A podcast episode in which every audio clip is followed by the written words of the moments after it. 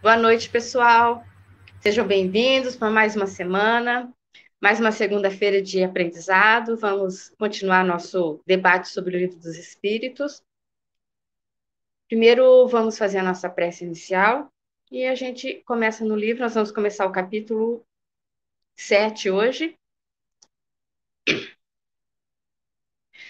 Vamos agradecer mais essa oportunidade de estarmos aqui para mais esse estudo, para mais esse aprendizado sobre o livro dos Espíritos.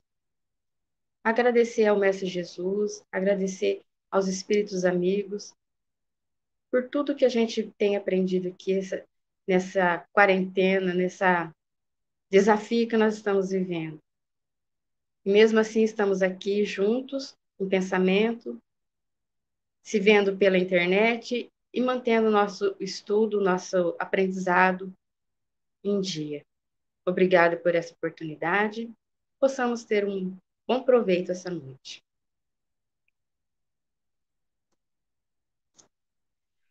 Bom, nós vamos começar o capítulo 7 da volta do espírito à vida corporal.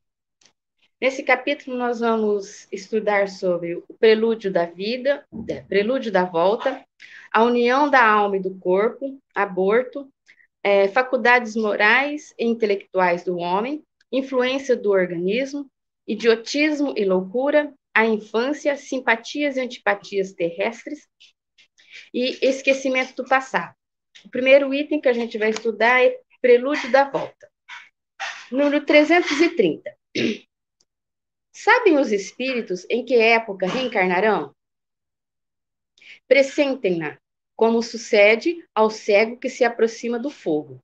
Sabe que tem que retornar um corpo, retomar um corpo, como sabeis que tendes de morrer um dia, mas ignoram quando isso se dará. Ah, então a reencarnação é uma necessidade da vida espírita, como a morte é da vida corporal? Certamente. Assim é. Quer dizer, então, o espírito, quando ele está na erraticidade, ele tem um, um, pressentimento de quando ele vai reencarnar? Pelo que ele fala aqui, sim, né? A gente sempre tem, o espírito vai ter essa sensação que já está na época dele reencarnar.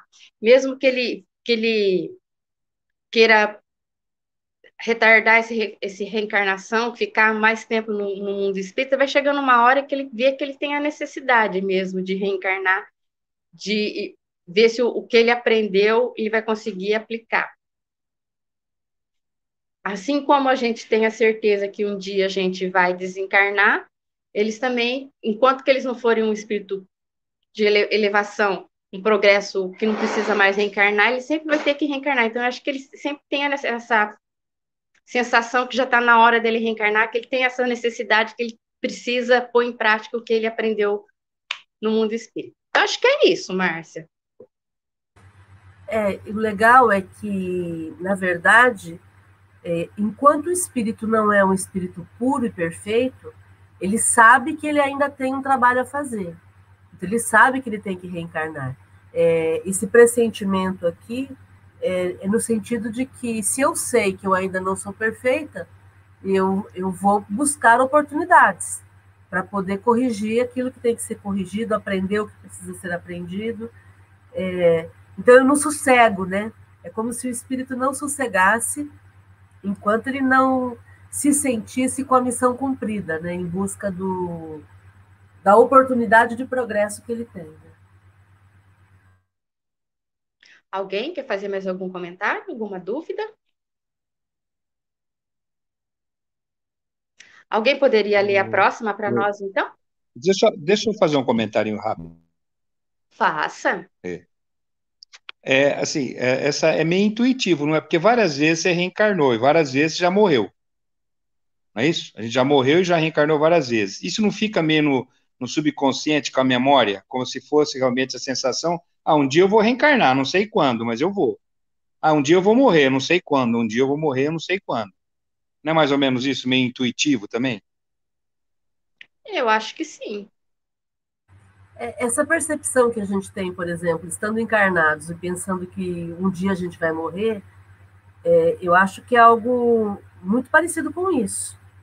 Né? Se eu sei que o corpo é perecível e eu sei que vai chegar um momento que vai acabar, eu posso espernear, eu posso não concordar, eu posso ficar brava, mas eu me rendo aos fatos. E enquanto espírito, se eu não sou perfeita, eu também me rendo ao fato de que eu necessito da encarnação para me aperfeiçoar. Então não tem conversa, né? Não tem o, o, o que discutir, é um fato. Então por isso é que, é, como ele coloca aqui, que ele, ele pressente que ele tem que passar por aquilo, não tem conversa. Vai chegar um momento em que não vai ter como. Eu me lembro quando a gente leu o livro Memórias de um Suicida, em que o, o personagem principal, o, o Cândido Botelho, é isso? Acho que é isso. Camilo. Camilo, Ca, Camilo, não, Camilo Castelo Branco é o, é o escritor, né?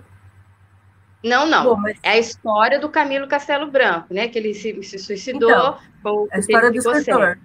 É a história do escritor Camilo Castelo Branco. E, e aí o, o, personagem do livro, Camilo Cândido Botelho, se não me engano era o nome dele, ele, ele chega um momento que ele, ele vai adiando reencarnar, vai adiando, vai adiando, e chega um momento em que ele não consegue mais adiar, porque ele é, ele é atraído para a encarnação, ele, ele vai percebendo que todo mundo do grupo que ele estava se desenvolvendo no plano espiritual, acho que eram sete, né?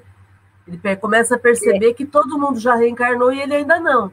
E aí ele não tem mais o que, que argumento usar, o que, que ele vai falar? Não tem mais o que fazer. E aí chega um momento em que ele reencarna. Olha eu contando o livro aqui, né? Mas é, é bem no finalzinho, não tem problema. É bem no é, finalzinho. É. Então, só para a gente poder entender que, que, que, chega uma hora que não tem como. É uma necessidade do espírito que ainda não é, é, é perfeito.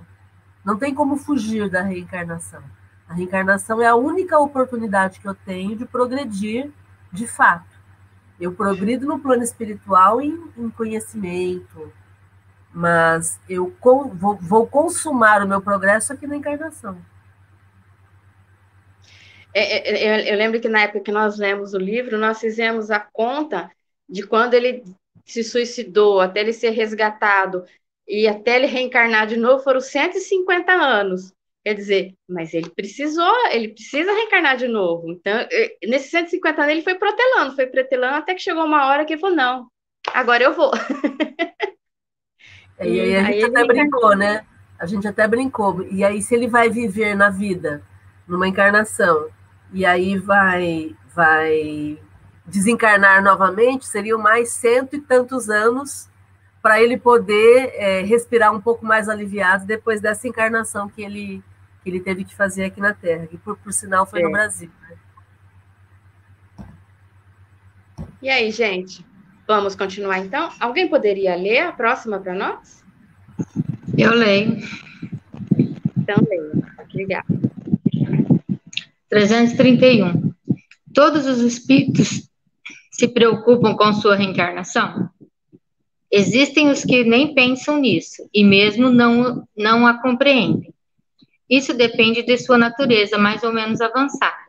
Para alguns, a incerteza em que se encontram de seu futuro é uma punição. Aqui eu acho, pelo que eu entendi, é que espíritos menos evoluídos, eles não estão nem, nem aí. Então não tem como eles é, ter a certeza de quando eles vão reencarnar. Então, para isso, para eles, é o que fala que é, um, é uma punição para eles, né? Não sei.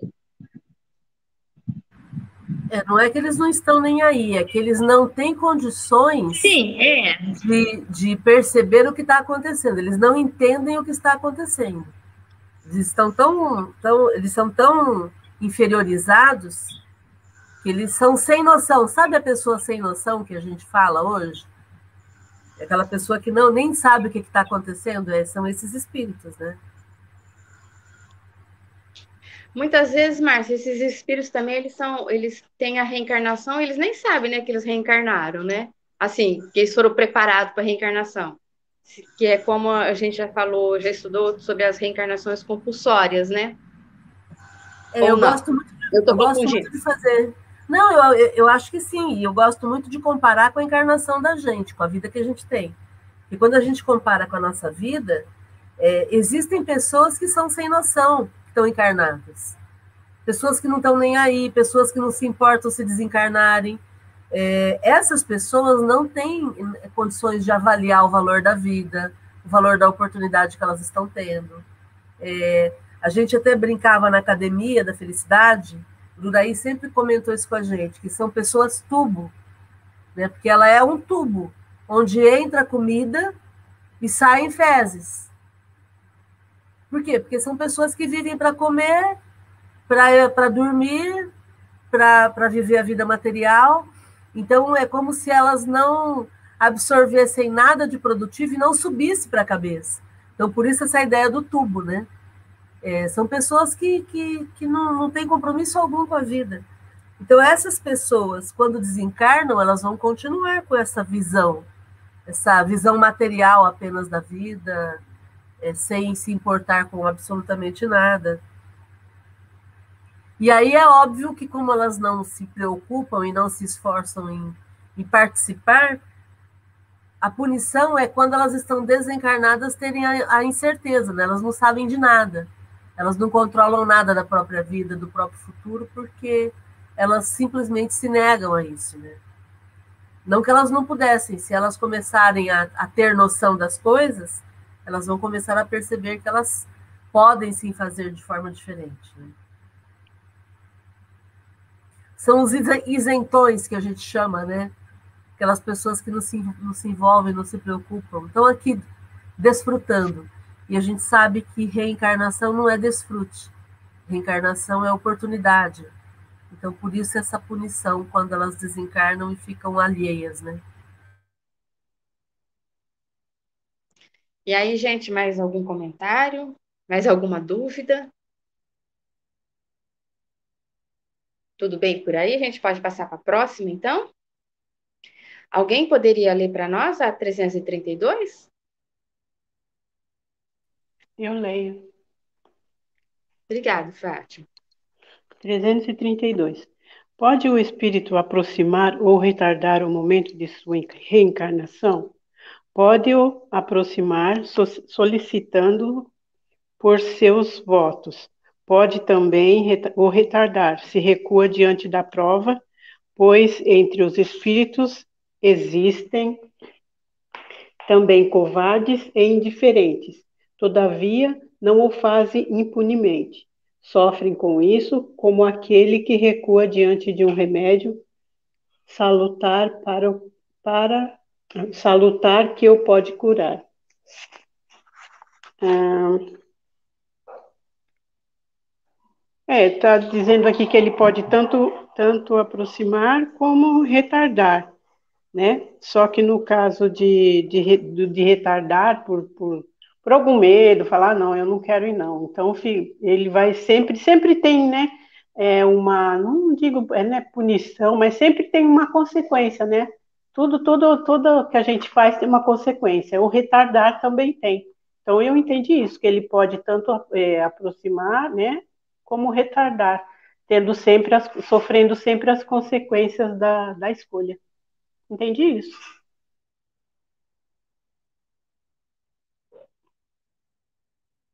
Ô, Márcia, e como que ele pode apressar o reencarne ele tá, dele? Ele está no plano espiritual e aí ele decide reencarnar logo, apressar o processo dele para voltar logo para o corpo, para poder corrigir alguma coisa que ele queira corrigir ou para poder ser útil. É, pode ser também missão, se tem alguém que ele quer muito auxiliar e essa pessoa está precisando então, é nesse sentido.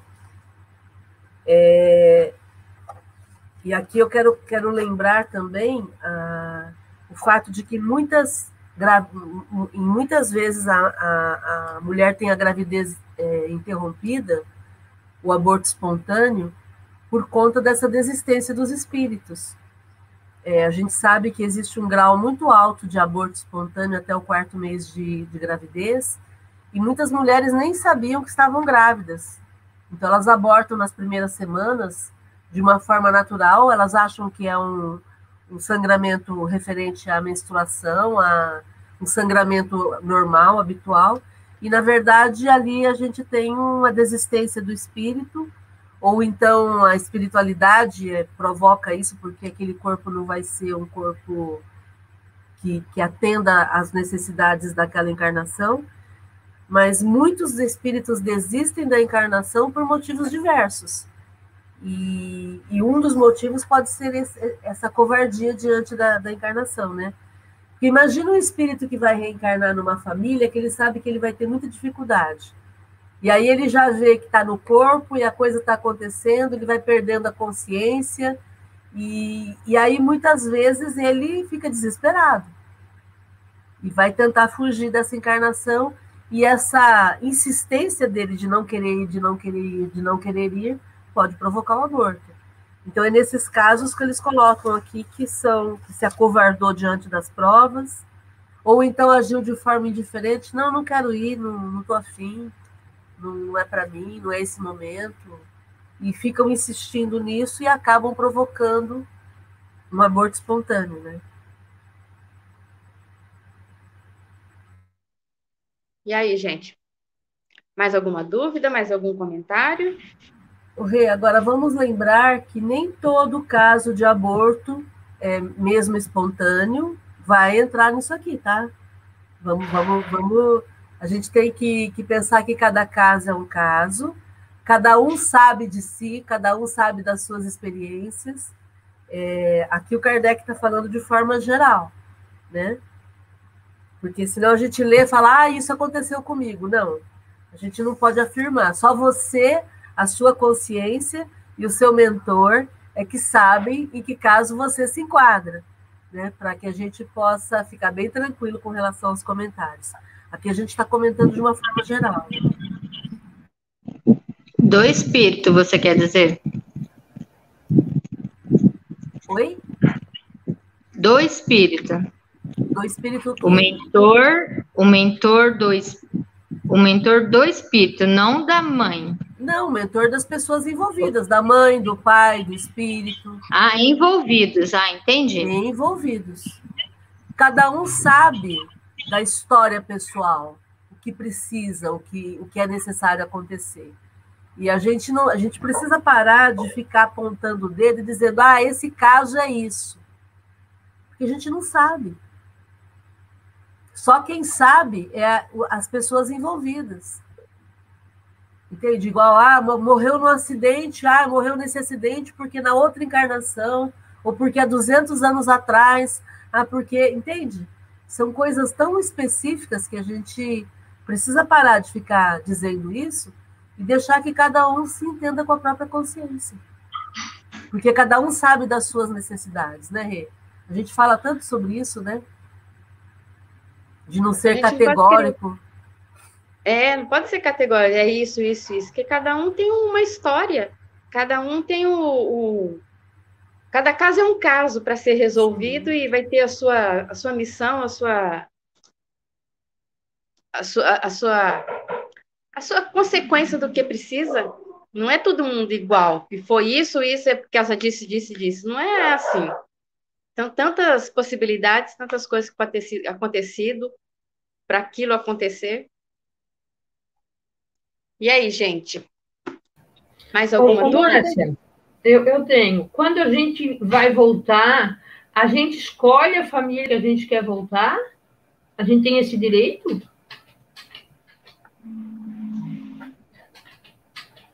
Pode, tem até esse direito. Você é livre, você tem seu livre-arbítrio, mas você vai reencarnar na situação que você precisa. Não, é que eu, que eu já ouvi isso muitas vezes, que quando a gente tem um filho, foi o filho que escolheu a gente, não a gente que escolhe ter um filho. É que nós falamos agora há pouco, cada caso é um caso. Não são todos assim, entendeu? Cada situação é uma coisa diferente. Ele pode ter sido seu filho porque escolheu, ou ele pode ter sido seu filho porque ele tem um, uma missão, ou para acertar alguma conta, ou ele tem a necessidade de nascer nessa família por algum motivo, então ele nasceu por, por você para fazer parte dessa família. Então, cada caso é um caso diferente. Não tem como falar assim, ele nasceu porque ele quis ser teu filho, por isso que ele nasceu teu filho. É, é muito muita coisa envolvida é, na, na, na é, reencarnação.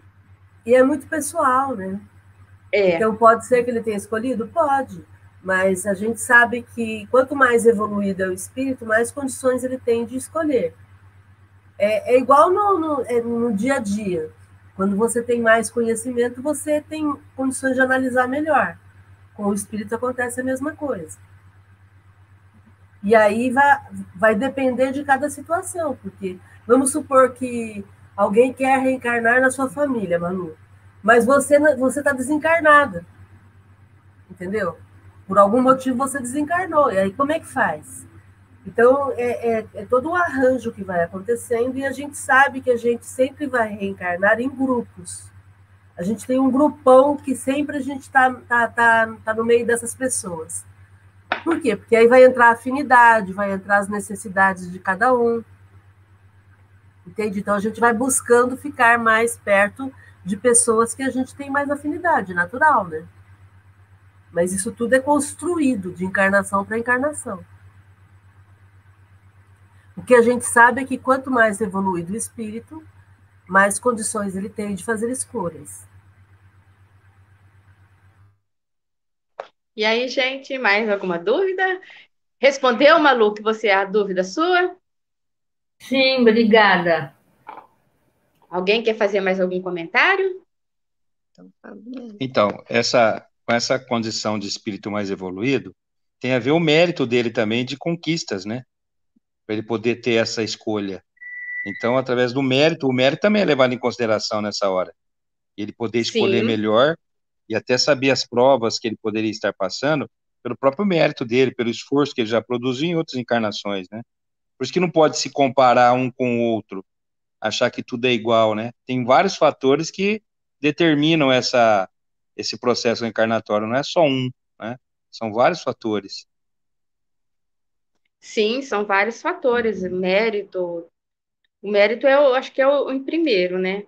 São vários fatores que, que vai ser responsável pela sua reencarnação, o, o, como você vai reencarnar, em que família você vai reencarnar, em que situação você vai reencarnar. São vários fatores, não, não pode generalizar tudo, to, achar que tudo é igual. Cada, cada espírito tem uma história. E quantas vezes, a gente vê, quantas vezes a gente vê, vê relatos de espíritos dizendo que iam reencarnar, e aí eles pediram determinadas provas e o mentor falou: não, menos, menos porque você não vai dar conta. Então, o, o mentor vai fazer esse trabalho que o Fernando falou aí, de, de fazer toda a orientação e, e de acompanhar, né? Eu me lembro de uma mensagem, eu não lembro que, quem é o, o espírito que, que, que escreveu essa mensagem, onde o nome da, da mensagem é Com Menos Foi Pior que é uma família que tinha vários filhos, e aí no último, a última gravidez a mãe não não não quis, ela fez um aborto porque ela não queria e, e aquela aquela última filha que ia reencarnar era, era exatamente a filha que ia ser o esteio da família. A caçulinha ia ser a que ia segurar a onda de, de toda a família. Por isso que a mensagem se chama Com Menos Foi, foi Pior, né? porque a mãe, preocupada de não ter mais filhos, quis interromper, e aí ela acabou tendo que, que segurar a onda sozinha com, a, com, com, com quem estava já reencarnado. É, então, tem muitas programações que a gente não sabe. A gente não tem como avaliar. Né? Tem a, a fala de Jesus que fala: hum. a, cada um tem a sua a cruz que pode carregar, não é? Acho que está aí a prova de cada um, a expiação que você vem. E, e uma coisa interessante, a gente tem que pensar, eu estava pensando agora assim, é, muitas vezes a gente reclama, né? Ah, será que eu vou dar conta? Lógico que vai dar conta, porque isso é tudo bem preparado para você dar conta. É que a gente não tem a fé necessária para ter essa certeza que vai dar conta. e aí a gente se perde no caminho. Né? Acho que é isso, não é?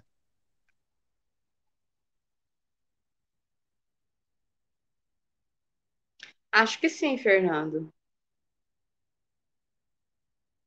Alguém poderia ler a próxima para nós? Eu leio. 333. Em um espírito se encontra um, não. Se um espírito se encontra bastante feliz numa condição mediana entre os espíritos errantes, da qual não tem ambição de se elevar, poderia prolongar esse estado indefinidamente? Não, indefinidamente, o progresso é uma necessidade que o espírito experimenta cedo ou tarde. Todos devem elevar-se, é um destino. Então, eu acho que é o que a gente já falou, né? Não dá para ficar adiando a vida inteira. Uma hora você vai ter, você está numa fila, uma hora, assim como a gente aqui daqui para lá, a gente está numa fila e não sabe que hora vai ser chamada, de lá para cá, se você não, não aceitar, uma hora te empurram. Foi o que eu entendi. Eu não sei se vocês assistiram o filme Soul, que a Disney lançou recentemente é muito legal, muito legal. E essa coisa da fila, tanto daqui para lá quanto de lá para cá, essa questão da gente não conseguir é, se livrar da, do fato de estarmos encarnados ou estarmos desencarnados e preparando, nos preparando para a reencarnação, é muito legal. É um filme que eu super recomendo quem tiver a oportunidade de assistir, porque é um desenho animado para gente grande, né? Como a Disney sempre faz, né? Mas é bem interessante essa coisa de indefinidamente não. Chega uma hora que a gente não consegue segurar. E aí, mais algum comentário? Podemos ler mais um, então? 334. A predestinação na união da alma com tal ou tal corpo, ou só a última hora é feita a escolha do corpo que ela tomará? O espírito é sempre de antemão designado. Tendo escolhido a prova a que queira submeter-se, pede para encarnar. Ora, Deus que tudo sabe e vê, já antecipadamente sabe, sabia e virá, que tal espírito se unirá a tal corpo. Sim, o espírito já tem um corpo pré-determinado para ele reencarnar. Não vai que nem antigamente falava que o neném nascia, a hora que chorava, que o espírito reencarnava. Não, o espírito já está ali desde a hora da concepção, está ali junto com o bebê. Então, ele já tem um, uma programação. De, se ele precisa de tal, tal corpo para reencarnar, aquele corpo vai ser tá ali, vai ser programado para ele. Ele vai, na hora que que ele vai reencarnar, que vai ser na hora da concepção, ele já vai estar tá ali para ajudar a formar o corpo do jeito que ele necessita para a reencarnação dele, para a missão dele aqui na Terra. É isso que eu entendo, Márcia, e aí? Sim, e é legal a gente pensar que cada um tem o corpo necessário para essa encarnação, né? Com as especificações é, que, ele, que a pessoa precisa para essa encarnação. É, por exemplo, a gente sabe que a mediunidade ela é um, um atributo do corpo físico, né? Então, gente, uhum. as pessoas que têm mediunidade já nascem com aquele corpo específico. Por isso que não dá para, ah, eu não quero ser médium. Então, na próxima encarnação você combina com o teu mentor isso. Porque no corpo que você tem, se você tem mediunidade ostensiva, você já é médium, não tem como fugir disso. É... E aí cada um vai ter a, as oportunidades que o corpo vai permitir e vai utilizar isso da melhor forma possível. E aquilo que o corpo não permitir, vai entrar a inteligência emocional, a habilidade pessoal de cada um para poder passar pelas dificuldades do corpo físico, como a gente vê tanta gente vencendo as limitações do corpo físico e sendo feliz e fazendo a vida valer e seguindo em frente. Né? Aqui eu recomendo, aqui é aquela parte do estudo onde a gente, recomenda os vídeos do Nick, né?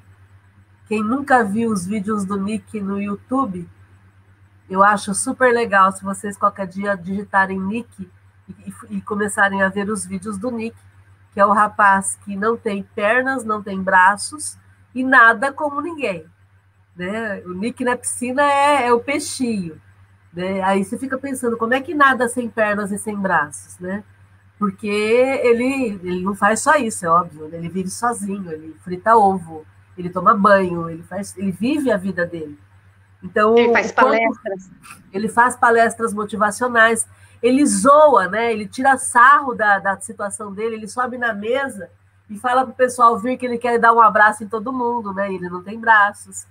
É, então, é uma pessoa de bem com a vida e que faz palestras motivacionais, ele é americano. É, hoje o Nick está casado, tem filhos, é, e é uma pessoa de bem com a vida e que não está nem aí para as limitações do corpo físico. Então, quem que é o limitado nessa história? Quem que é limitado na vida? Quem tem a limitação física ou quem acha que mesmo tendo um corpo perfeito, se sente limitado, né?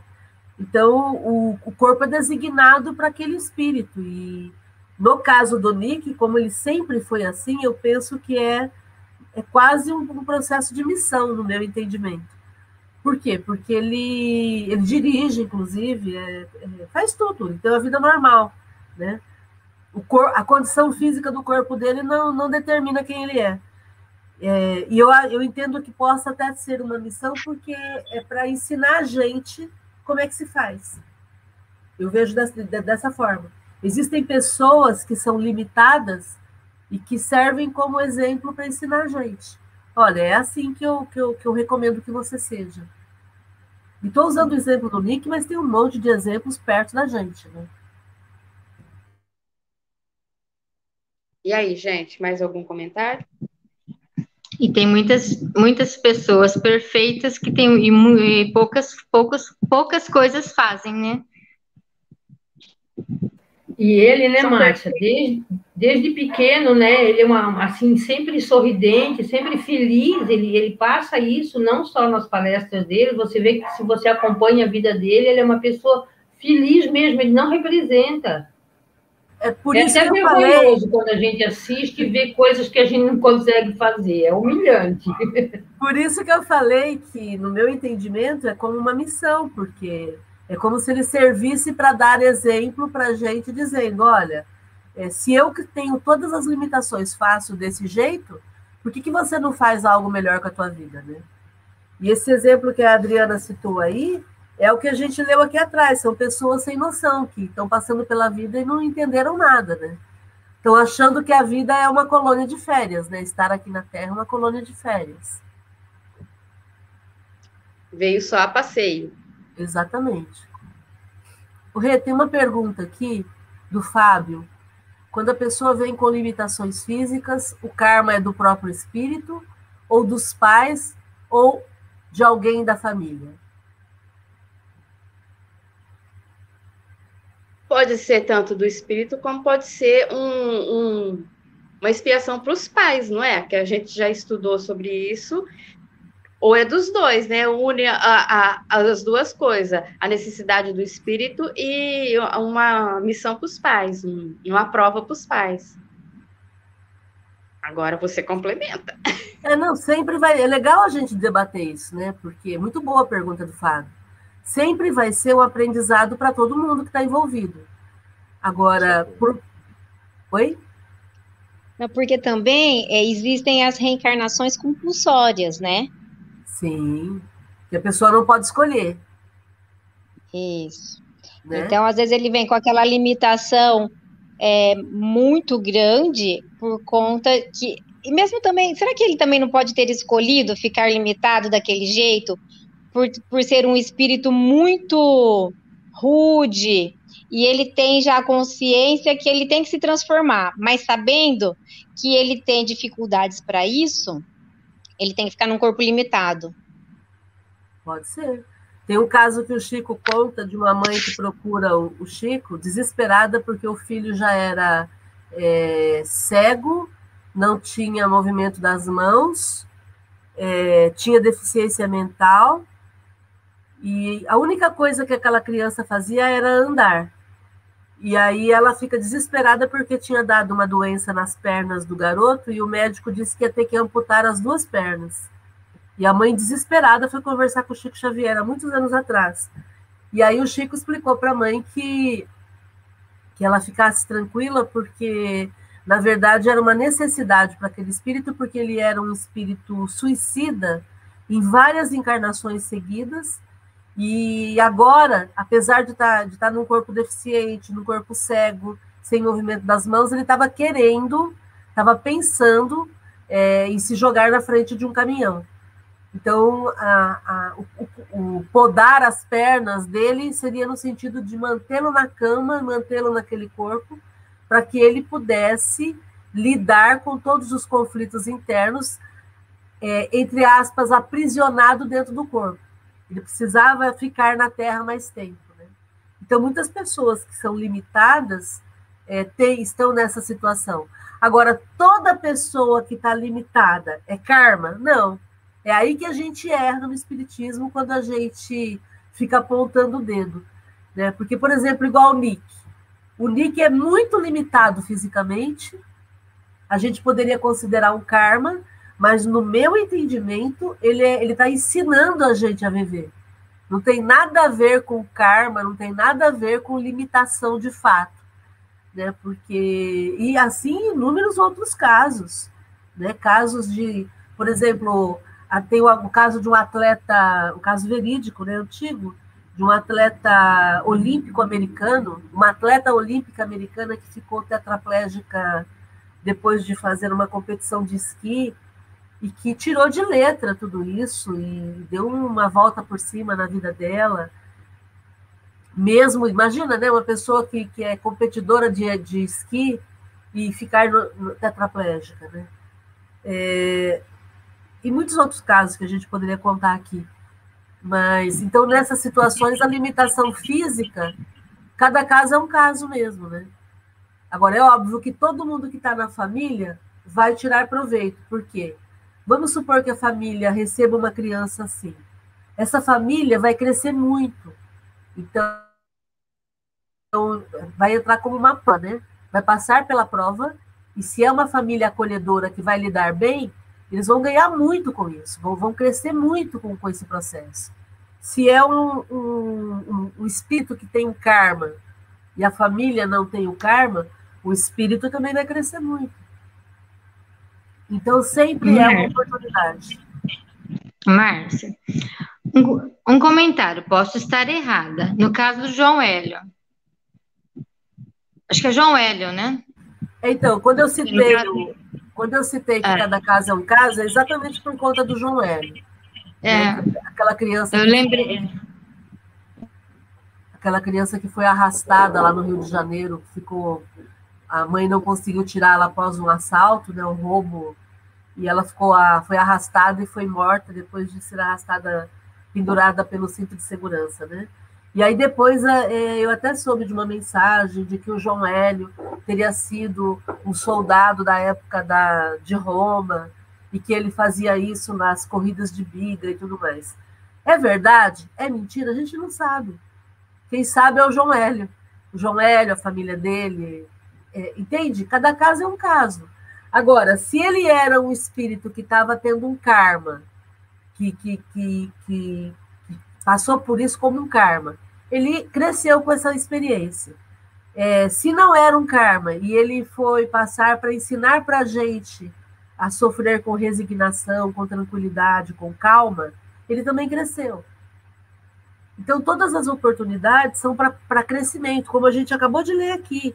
É, é, é uma necessidade de progredir. Eu preciso progredir através do sofrimento? Não. Ninguém precisa, precisa progredir através do sofrimento. Se eu progrido sem sofrimento, eu me apresso. Por isso que a gente sempre brinca que ninguém está aqui para pagar nada. Deus não é agiota. Ninguém está aqui para pagar nada. As experiências acontecem com a gente porque acontecem com todo mundo que está encarnado. O corpo físico é perecível, essa é uma realidade. Então, o corpo físico, quando ele passa por determinadas situações, ele desencarna. Nosso corpo é frágil. É, essa é uma característica do corpo físico que a gente tem. Agora, eu tenho que aguentar isso e me, e me conformar. Não. Eu preciso aprender com aquilo. Mas eu não preciso é, me humilhar diante do sofrimento. Não preciso sofrer. Eu vou passar pela dor com tranquilidade, com resignação, procurando ficar bem, porque vai ser melhor para mim e para quem desencarnou. Agora, é o esforço de cada um, né? É, eu acho que Mas... eu sei que. Opa. Não, pode, pode falar, depois eu falo. Não, então, eu só, é, de tudo que está sendo comentado, é, o Espiritismo não seria o Espiritismo se ele generalizasse.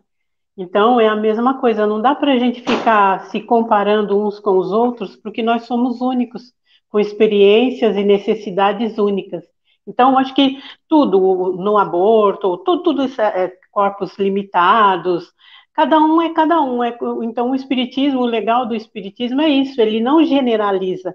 Então, muitas vezes você fala, nossa, você vê uma pessoa passando por aquilo, você está passando pela mesma situação, só que a mesma situação em pessoas diferentes são diferentes motivos diferentes, motivos outros que nós não sabemos. Daí a necessidade de não nos compararmos, e sim ver o que a gente precisa aprender com aquela situação que a gente está vivendo, porque o Espiritismo ele não generaliza, né? Cada caso é um caso.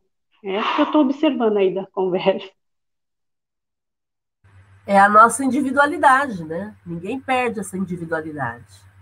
Exatamente.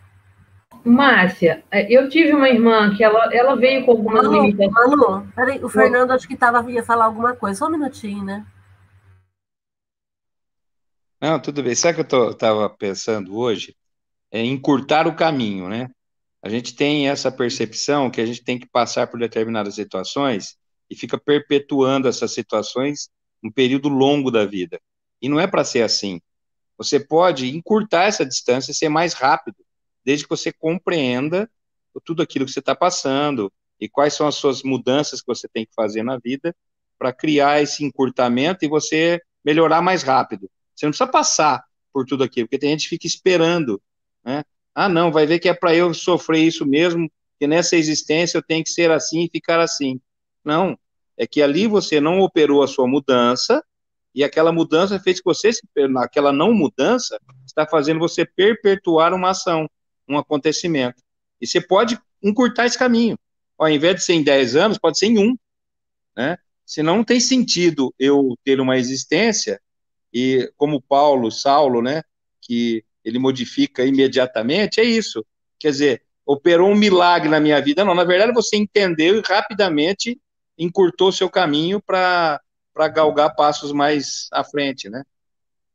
Aí é o exemplo que eu citei da gente ir na frente do karma se eu preciso adquirir um aprendizado. E vamos supor que tem alguma coisa que está programada para acontecer na minha vida quando eu tiver 60 anos. Mas, de repente, eu me, me, me transformo antes, que é o exemplo que você está dando, Fernando. E aí chega lá nos 60 anos, mas eu já me transformei. Quer dizer, Deus não é agiota. Para que, que eu vou ter que passar por aquilo? Se eu já aprendi a lição, se eu já me modifiquei. Né? Lembrem-se da frase de Jesus: Meu Pai está interessado no pecador e não no pecado. Então, o que interessa é a mudança pessoal, não é o, o que aconteceu.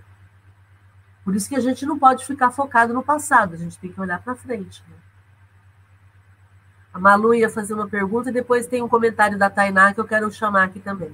É que eu, eu, tive uma irmã que tinha algumas limitações, além dela ser excepcional. E, na verdade, ela não, ela não era só. Acho que ela não foi uma lição só para minha família, para minha mãe, para nós, os irmãos. Ela foi para os vizinhos, para as pessoas com quem ela convivia, por causa da inocência, da bondade dela. E, e ela era um, um anjo, entende? E, e, isso ela demonstrava para os outros, e as pessoas sempre falavam, mas vocês vão levar nas festas, mas ela tem essa limitação, tem aquela. E a minha mãe sempre fez questão de colocá-la em primeiro, era o nosso, nosso bebê. Ela morreu com 60 e poucos anos, mas sendo um bebê, entende? Sempre tratada como neném da casa, porque ela adorava Papai Noel, ela tinha assim só que ela, ela convivia muito bem com os vizinhos e passava isso para eles. Então, eu acho que não é só para a família, às vezes é para os outros verem também e, e, admitirem que existem diferenças, mas que podem ser trabalhadas. Sim, eu acho, né? Um exemplo. Que lindo, é exatamente isso, exatamente isso. E, e, e, uma pessoa especial, ela mexe com todo o entorno, não tem como. Não tem como. Eu estava comentando uma vez no estudo aqui que recentemente eu estava lendo a biografia, uma parte da biografia do John Kennedy, e aí ele teve uma irmã especial que a vida inteira foi escondida de todo mundo. O pai dele, que era muito rico, achava uma vergonha ter gerado uma criança excepcional. Então, essa menina ficou a vida inteira internada em clínicas e só recentemente foi descoberto no, no, nos documentos a, a, existência dessa menina, dessa, dessa mulher, né? Quer dizer, é exatamente isso que você falou. A família tem vergonha e esconde, enquanto são seres sensacionais, né? E é óbvio que também cada caso é um caso. É óbvio.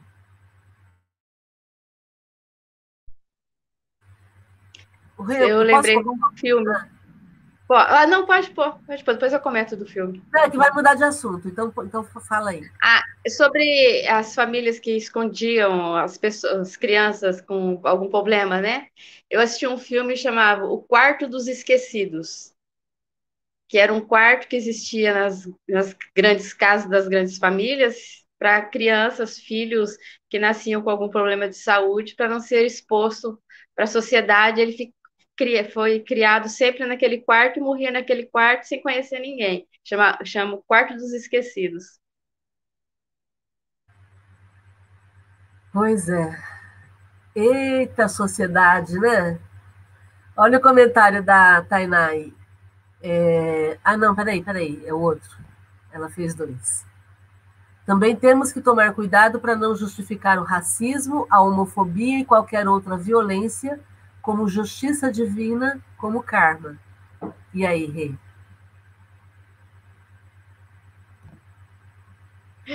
Você comenta. é disso que a gente está falando aqui, né? Ah, eu, o, a pessoa ela é de, um, de uma raça que, que sofre racismo porque é um karma. E aí a gente justifica isso como sendo karma, ah, então tá tudo bem. Não, não tá tudo bem. A gente só tem racismo, homofobia e violência contra essas pessoas porque nós somos injustos. Porque nós, nós não fazemos a lição de casa. Então a gente é, é inadmissível ser espírita, eu, eu me dizer espírita, e eu ser racista, ou ser homofóbica, ou como ela colocou aí, praticar qualquer violência. Ah, mas eu fiz sem querer. Então, eu fiz sem querer, e agora que eu fiz sem querer e percebi, então eu que me transformo, eu que lute, né? Eu que lute e mude. Não posso mais alegar ignorância.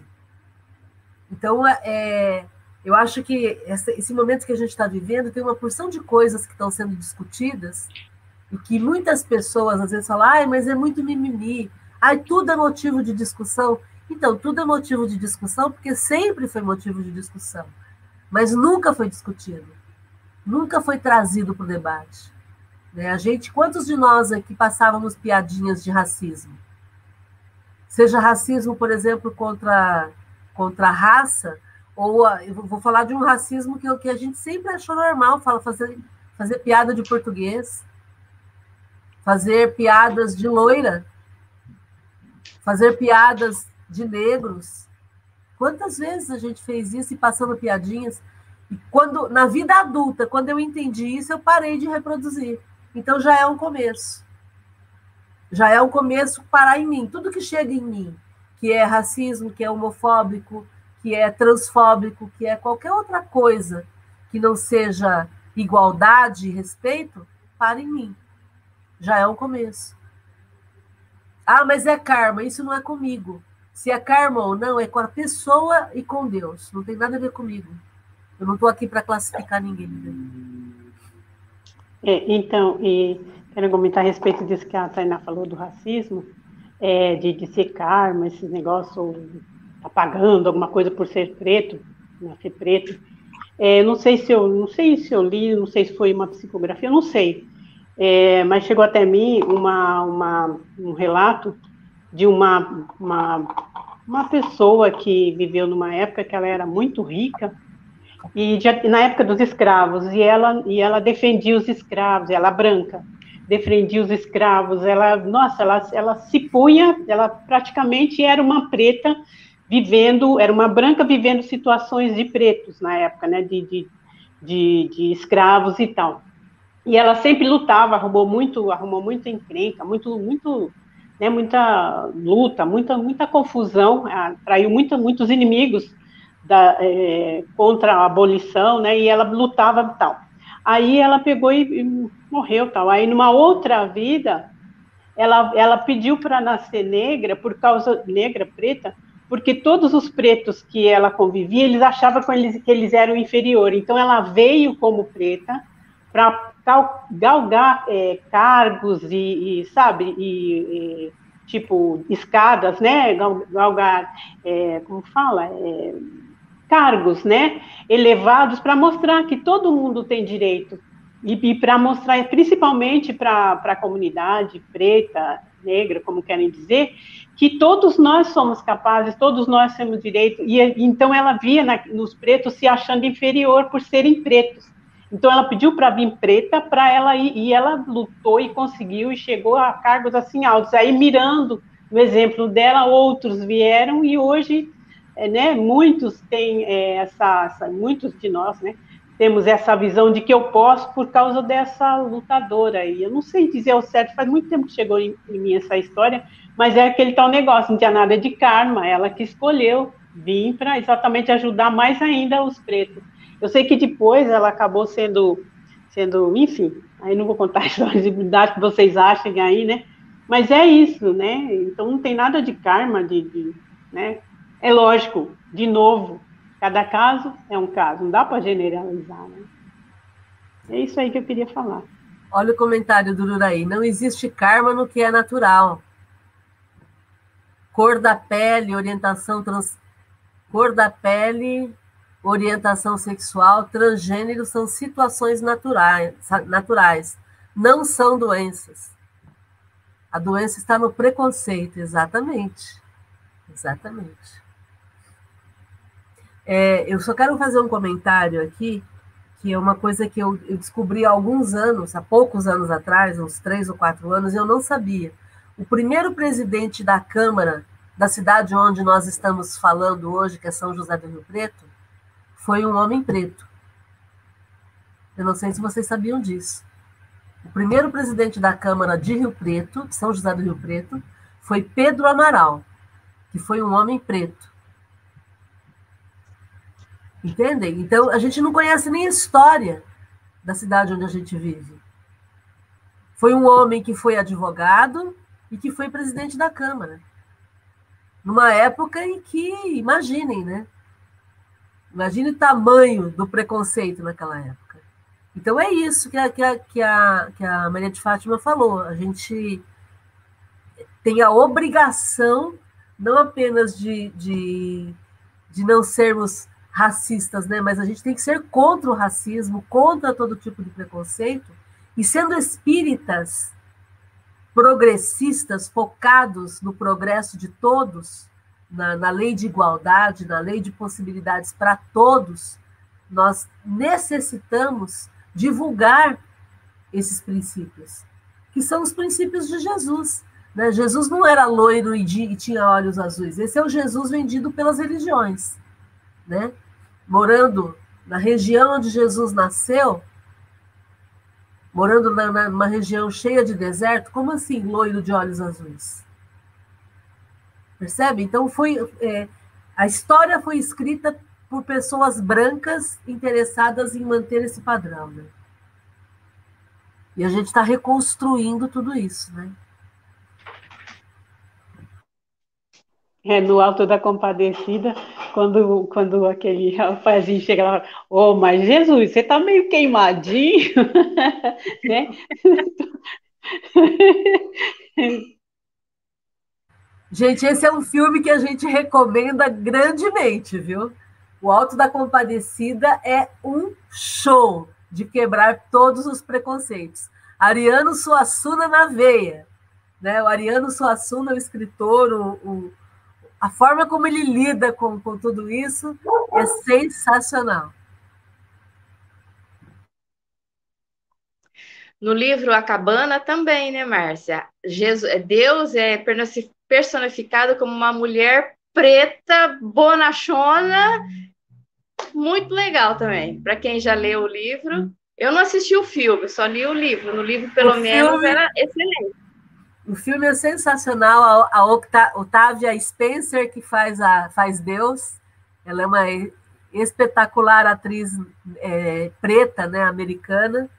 É sensacional também, muito legal. E aí, gente, mais algum comentário?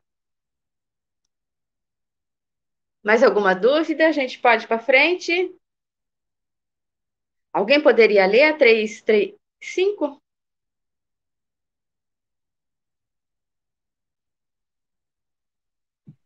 Eu leio.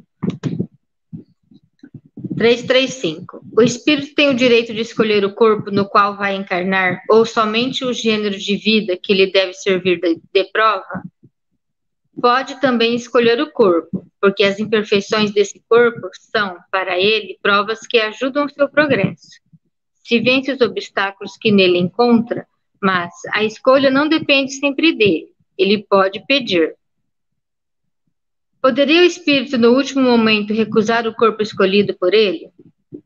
Se o recusasse, sofreria sempre mais do que aquele que não tentou nenhuma, nenhum, nenhuma prova. Aqui está nenhuma prova, mas é nenhuma prova.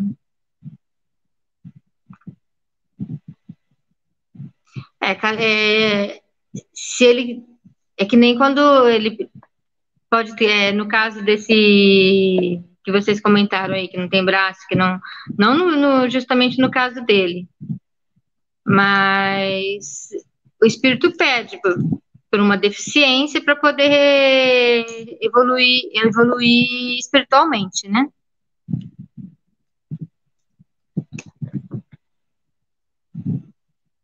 E aqui fala, né, que se ele recusando, no caso, ele quer dizer, ele não, ele não ele não passou pelo que ele precisava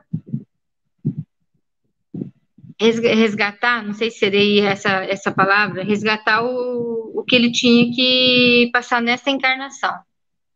Aí ele pode sofrer mais, é, pelo, que, pelo que eu entendi, ele pode sofrer mais, é isso? Numa, numa nova reencarnação? Eu imagino que é como se fosse uma, um jogo. Vamos pegar um exemplo bem, bem bobo, bem banal. Uma competição.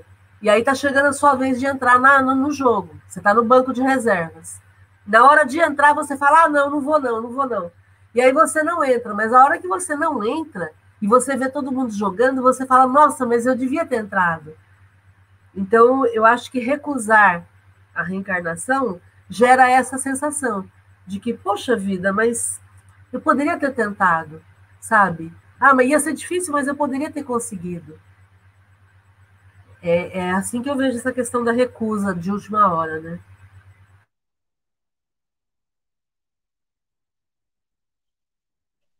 É, em relação ao que pode escolher, nesse caso que eu relatei, foi a escolha desse espírito. Ele poderia ter nascido uma outra condição, mas ele escolheu, né, vir e teve todo o respaldo, é claro, porque às vezes a gente é, escolhe, mas não é aceitável, não é recomendável. No caso desse espírito, ele estava numa condição que ele escolheu, foi aceito e ele veio porque ele quis, com essa condição de nascer preto e uma, numa época, né, uma época com tanto racismo, né, que era bem pior, preconceito, né? Então foi uma escolha, ele escolheu, deu tudo certo, né? Na minha percepção, Maria de Fátima, eu acho que todos os povos, em todas as épocas, têm espíritos que reencarnam para serem como se fossem guias. É, não guias no sentido de ter a obrigação de guiar a gente, mas de serem modelos para a gente poder é, olhar para eles e nos inspirarmos, sabe? É, porque existem pessoas que se destacam naturalmente. É, são, são pessoas em todas as áreas, em todos os campos de, de atuação. São pessoas com estudo, sem estudo. São pessoas que falam bem, pessoas que não sabem falar, mas que elas acabam sendo líderes, sendo é, modelos para determinadas situações. E, a gente, e aí viram, viram esses filmes que a gente vê tantas vezes, os livros, né, as biografias, tantas vezes, que são pessoas dignas de serem seguidas, no sentido de, de atitude, de postura, de enfrentamento. É, a gente na Terra ainda precisa disso, são guias, né?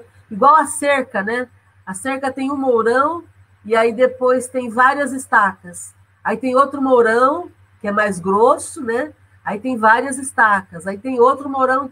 Quer dizer, existem pessoas que são mourão, que vão orientando, que vão dando tom. E aí a gente vai seguindo, vai aprendendo, vai, vai se, se melhorando. Ou não, né?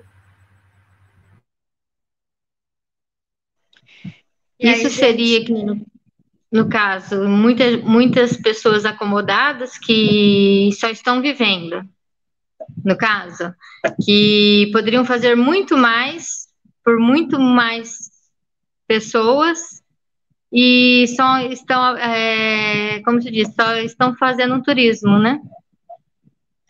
É, é Nasceram, não, estão não é vivendo e não, não, eu sei, eu sei. O que eu tô querendo dizer é assim, às vezes que a gente tem que parar para pensar e fazer muito mais, né? Porque às vezes a gente deixa de fazer muita coisa e a gente poderia fazer muito mais do que a gente está fazendo. Todos, é... nós, todos nós podemos influenciar, em média, isso é um estudo, tá? Todos nós podemos influenciar, em média, 250 pessoas que são as 250 pessoas que vão orbitar em volta de você a vida inteira. São as 250 pessoas que vão passar pela tua vida enquanto você cresce, é, as pessoas que, que, que, que frequentam o, o ambiente que você frequenta. Todos nós influenciamos pelo menos 250 pessoas.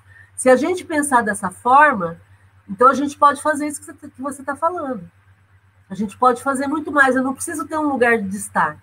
É onde eu estou, do jeito que eu sou, com aquilo que eu sei, eu posso ser útil. Eu posso auxiliar, posso transformar a vida das pessoas. E fazer e seguindo em frente, sem, sem esperar nada. É exatamente isso que você falou. Aproveitar a oportunidade da encarnação. Bom, gente, foi muito bom o debate hoje. Falamos bastante coisa interessante. Tivemos, pelo menos eu tive um bom proveito, espero que vocês também tenham. Nós vamos encerrar agora. Aí na quarta-feira a gente volta com o nosso estudo do livro dos médiuns. Ô, e Lídia, você poderia fazer a prece para nós?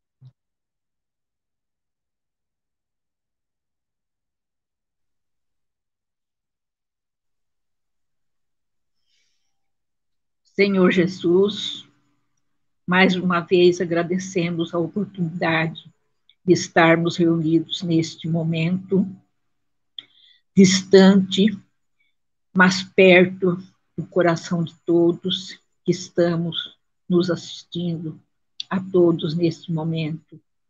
Que Jesus nos abençoe e nos dê força, Senhor, para progredirmos cada vez mais em nossas vidas que o nosso bom senso inspire em nós a inteligência, a paz do universo que tanto precisam, precisam de nós, nossos bons pensamentos, que a paz de Jesus reine sobre todos neste momento. Muito obrigado, Senhor Jesus. Agradecemos de coração tudo que foi lido esta noite, que aprendemos muito. Que Jesus nos abençoe. Que assim seja. Obrigada, gente, pela participação. Até quarta. Gratidão, gente. Boa noite, gente. Boa noite. Obrigada, pessoal. Até quarta.